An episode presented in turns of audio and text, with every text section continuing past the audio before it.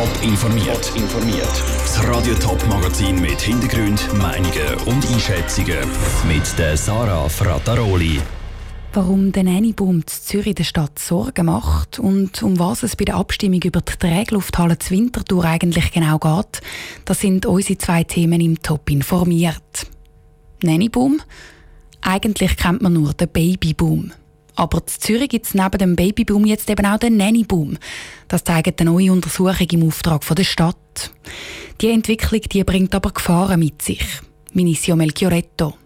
Zwei Drittel der Zürcher Familien ihre Kinder außerhalb von die betreuen. Zum Beispiel bei Kitas und Grosseltern. Oder eben auch immer mehr bei Nannies. Kultur- und Sozialgeografin Jasmin Trong hat den Nanny-Boom im Auftrag von der Stadt Zürich untersucht. Es sind demografische Gründe, die für den Nanny-Boom verantwortlich sind. Es hängt mit grösseren Entwicklungen zusammen in der Stadt Zürich, dass es einfach mehr Kinder gibt in der Stadt Zürich. Äh, die Geburtenzahlen sind gestiegen in den letzten paar Jahren. Und mit dem einher gibt generell sozusagen einen Ausbau von Betreuungsdienstleistungen von Kindern. Die Fachstelle für Gleichstellung von der Stadt Zürich macht sich Sorgen um die Veränderungen. Vor allem ist die Problematik, dass die Nannies rechtlich schlecht geschützt sind. Meistens sind die Stellen schlecht bezahlt. Neben dem tiefen Lohn warnt Jasmin Trong noch von weiteren Gefahren. Der Privathaushalt ist ein prekärer Arbeitsplatz. Der Privathaushalt ist nicht dem Arbeitsgesetz unterstellt.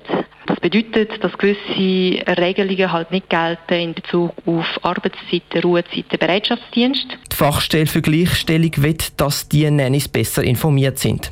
Dafür stellen sie jetzt rechtliche Informationen zur Verfügung. Der Beitrag von Vinicio Melchioretto. Diese Informationen für Nennis gibt es neu auf der Webseite der Fachstelle für Gleichstellung. Nennis findet dort Anleitungen und Antworten auf die wichtigsten rechtlichen Fragen.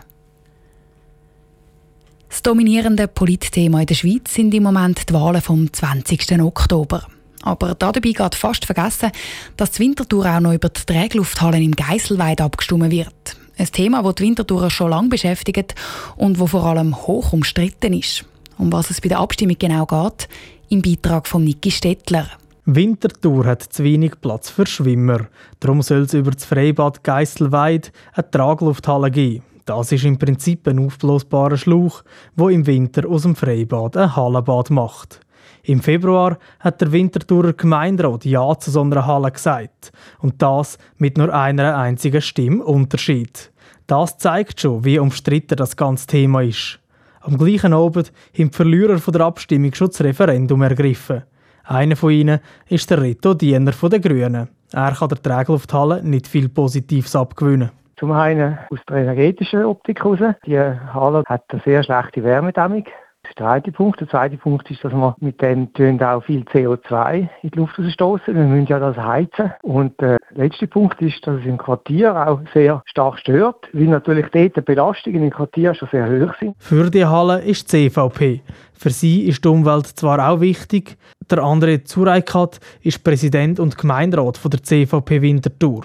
Er findet aber, bis es irgendwie ein zweites Hallenbad in der Stadt gibt, brauche es eine Übergangslösung. Jetzt warten ja all die Schwimmer schon seit Jahren darauf, dass es eine Lösung gibt. Darum haben wir gedacht, das ist eigentlich eine gute Option, bis dann allenfalls dann Diskussion auftaucht bezüglich einem zweiten Hallenbad.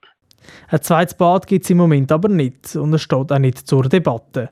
Auf dem Winterthur Stimmzettel steht nur Traglufthalle Ja oder Nein der Beitrag von Niki Stettler. Abgestimmt wird dann eben am 20. Oktober, wenn auch die eidgenössischen Wahlen auf dem Programm stehen. Top informiert, auch als Podcast. Mehr Informationen gibt es auf toponline.ch.